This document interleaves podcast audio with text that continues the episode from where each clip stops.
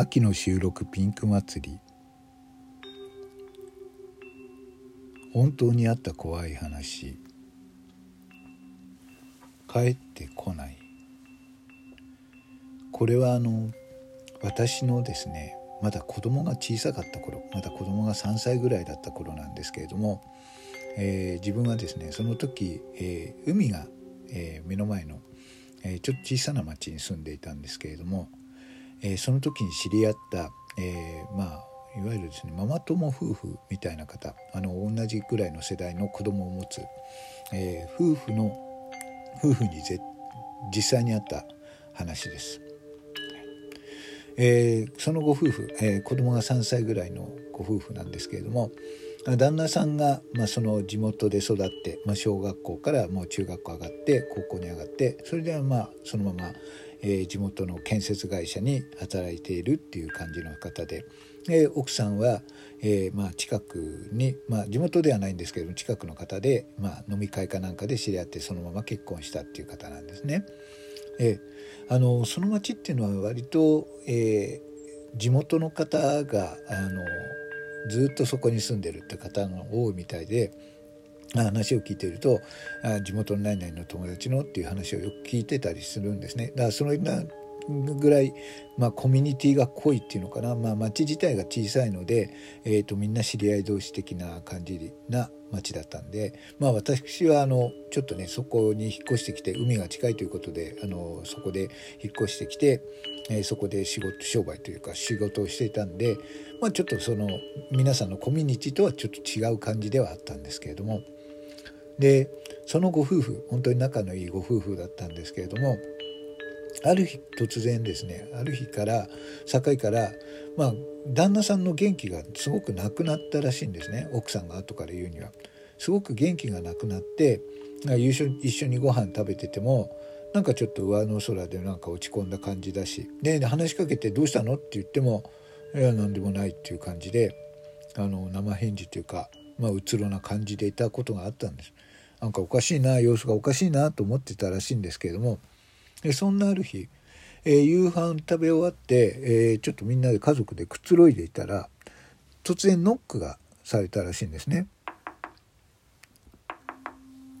あれこんな遅くになんだろうなと思って。で開けて旦那さんがまあ出て行ったらしいんですけれども。そしたら「あはい。あ分かりました」っていうことで。で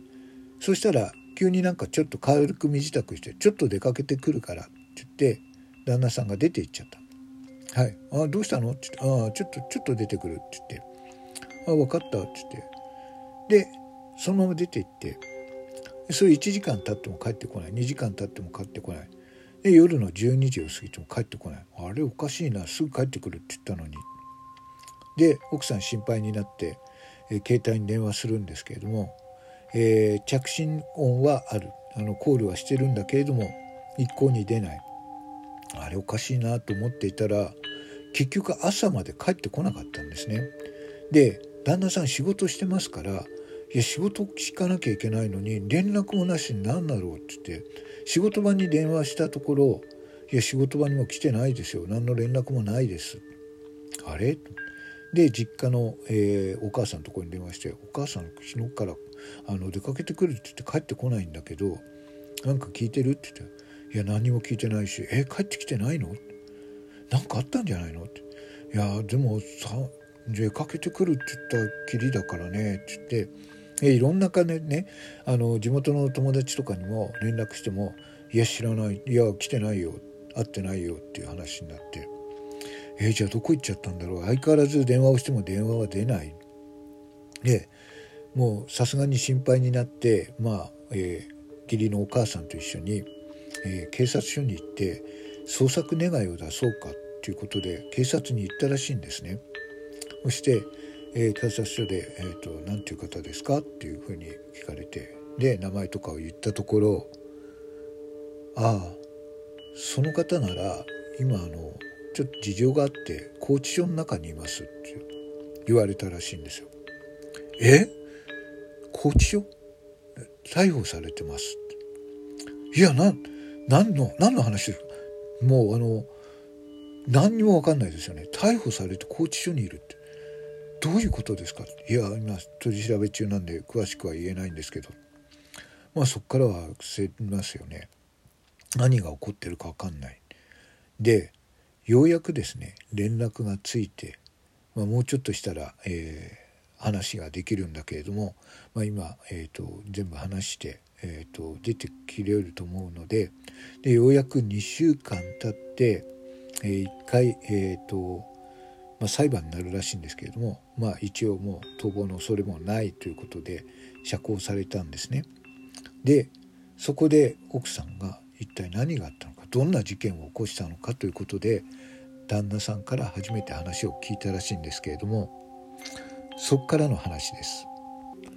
そこで旦那さんが話し始めたんですけれどもまあある日ですね、えー、自分の携帯に電話がかかってきてその電話をかかってきた主というのが、えー、地元でも悪もともとものすごくですね中学校の時からえー、不良でそのままそのまま不良になった人がまあ今大人になった今は反社会的な、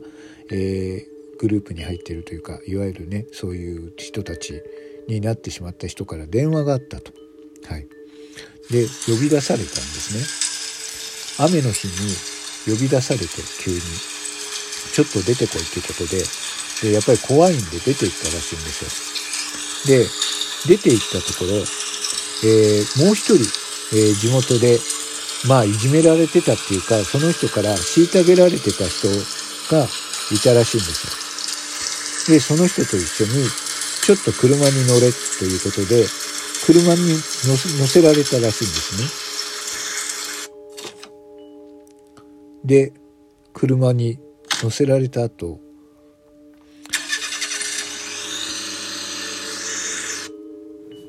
ずっと山の方に進んでいくらしいんですよその車が。で車乗っていて「あのどどこ行くんでしょうか?」って言ったら「うるせえ黙ってろ」で2人後ろの席で何があるんだろうって一体何されるんだろうと思って車の中にいてどんどん車が山の中あのその場所っていうのは海は近いんですけれども、えー、海から離れればもう山になっている場所なんですね人気のないような。でそこで、えー、車が止まりましたで降りろって降ろされて辺りもう何にもないところですよ真っ暗な闇の中。街灯も何にもない闇の中で。で降ろされて。そしたらトランク開けたらですね、えー、スコップ。2人分のスコップを出されて「おいちょっとそこ来い」って言うと少しちょっと小高くなった。土が小高くなったところがあったらしいんですけれどもいいからそこ来いって言って上がっていってその中を覗き込んだ時なんですがその穴を覗き込んだんですがそこにあったのは頭のかち割られた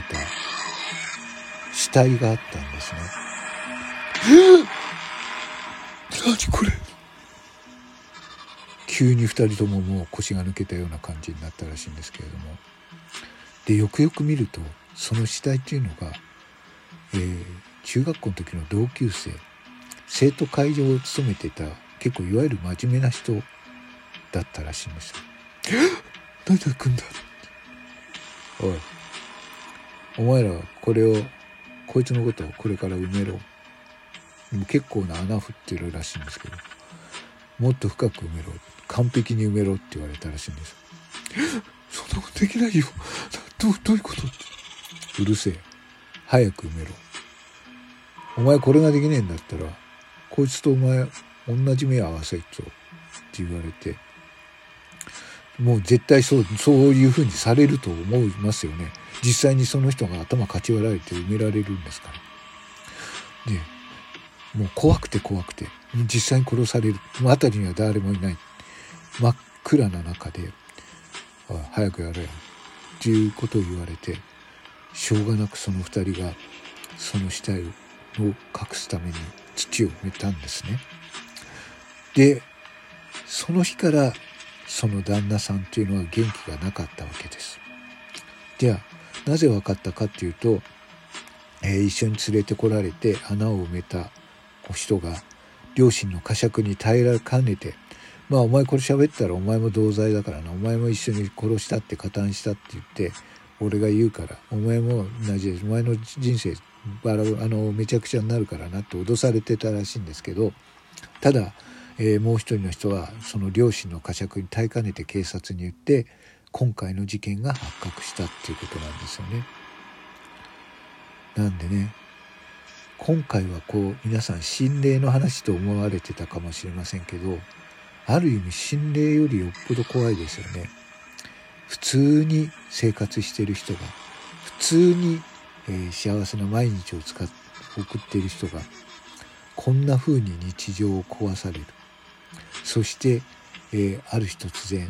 事件の、えー、加害者になってしまう。はい未だにその旦那さんっていうのはまあその時私に喋ってたことは